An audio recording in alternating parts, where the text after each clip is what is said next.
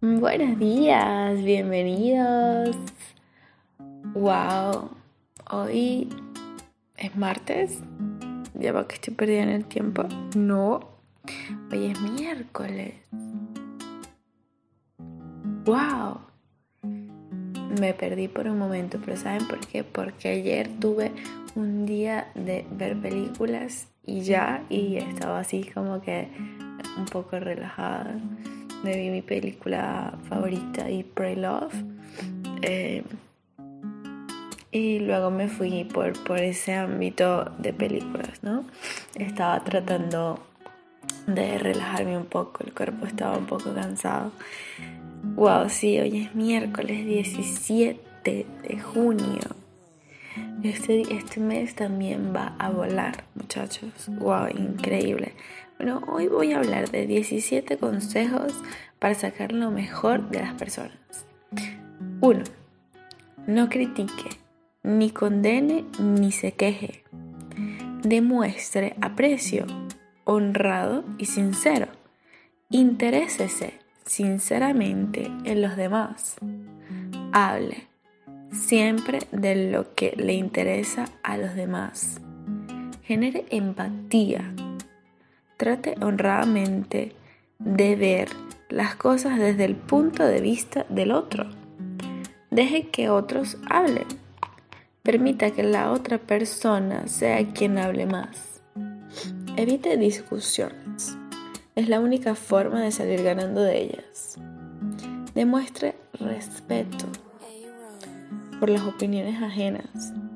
Admita sus errores rápida y enfáticamente. Muestre empatía por las ideas y los deseos de las personas. Haz sentir bien al otro. Procure que la otra persona se sienta satisfecha de hacer lo que usted sugiere. Reconozca el mérito ajeno. Elogie el más pequeño progreso.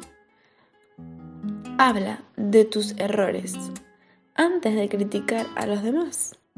Haga preguntas en lugar de dar órdenes. Sonría. El poder de una sonrisa es implacable. Sea un buen oyente. Anime a los demás a que hablen de sí mismos. Motive a la otra persona. Haga que los errores parezcan fáciles de corregir. Una lista bastante grande de cosas que podemos hacer por los demás para mejorar, ¿ok? Porque yo creo que eh, esta pandemia hizo que cada uno estuviese como aislado de otras personas. Entonces, eso nos dio como tiempo de pensar en nosotros, de crear ideas, de estar leyendo, de, tratar de inspirar, de ver de dónde sale la motivación de cada uno de nosotros. Y eso también nos permite tratar de entender que cuando uno tiene una compañía físicamente, o sea, que se reúne con un amigo, con una amiga, con el tío, el, el, o la guacharaca, lo que sea, este, tiene que haber esa, esa tensión, esa plena atención, porque para eso tú eh, estás ahí presente. Em, hoy en día lo único que se ve es siempre en un grupo, una mitad de ese grupo que habla e intercambia y la otra mitad que está metida en el teléfono.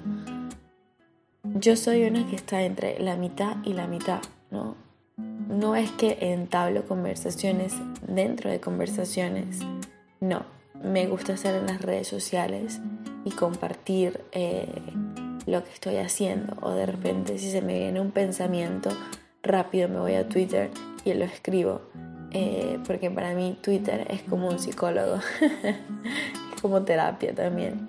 Em, y entonces yo dije como que voy a intentar mejorar esa parte esa parte de no tener que no interrumpir a alguien que está hablando conmigo y está inspirado en una idea porque lo que sí me he dado cuenta es que la gente va a hablar de temas distintos, deporte, farándula, eh, noticias, teorías del mundo o política sobre todo. Eh, y es un tema, por ejemplo, la política en la que yo no, me quiero meter, no, no estoy tan, tan conectada con, eso. A pesar de que si se trata de mi país, trato de estar un poco más eh, por encima, ¿no? Eh, casi no me gusta tocar ese tema y menos lo voy a tocar aquí en Abre el Telón, que es única y exclusivamente para que ustedes se relajen, para que ustedes entiendan, para que ustedes compartan un poco, eh, traten de estar en, mi cerebro por un momento y, también hagamos un feedback. Pero eh, cuando alguien, retomo la idea, cuando alguien empieza a hablar de su vida personal, de sus sentimientos, de la forma en la que eh, se siente, eso es muy importante, o sea, eso es un momento en el que esa otra persona te está regalando eh, su personalidad eh, más clara, como que más real, está abriendo sus sentimientos y no es muy fácil. Yo soy una de las que no trata de tener siempre como una, una fachada y no, y no demostrar las cosas negativas, o sea, cuando me siento triste, cuando estoy muy cansada, cuando estoy estresada, frustrada, eh, esa parte trato de evitarla en público.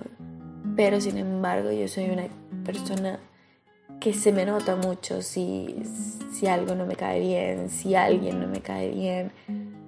No, no, o, no tengo pelos en la lengua cuando hay algo que decir o simplemente mi cara va a demostrar el disgusto, pero también va a demostrar la emoción, el, eh, esa, esa parte placentera. Entonces eh, yo me dije a mí misma, eh, vamos a intentar aprender a estar más presente en cada una de las cosas que haces en el día, ¿ok? Em, y, eso a lo mejor te trae una historia nueva, eh, una perspectiva de la vida distinta, estar dentro del cerebro de las personas, hace que, puedas ampliar ese horizonte. Y cuando uno quiere ser escritora o escritor, eh, aparte de leer mucho, las historias y los testimonios de las personas te ayudan a veces a crear una idea, a crear un, un, libro, ¿no? Cada, cada, yo pienso que cada uno de los libros tiene miles de anécdotas, pero no todas son del escritor. Hay muchas que mi amiga, no sé qué, mi amigo, no sé qué, siempre viene citada. Y a veces son muy impactantes y eso es lo bonito, ¿no? De, de que no solamente se trata de ti, sino del, del mundo en general. Bueno muchachos, em, los voy a dejar con estos 17 consejos. Espero que, bueno, hoy ya es miércoles y ya la semana está un poquito más blandita. Aquí en, en Torino llueve mucho, luego sale un sol increíble, a las dos horas vuelve a llover y es así como no se entiende. Pareciera una mujer el clima. Entonces, con esos cambios de humor quiero decir. Bueno, un abrazo gigante y espero nada podernos ver pronto. Un abrazo.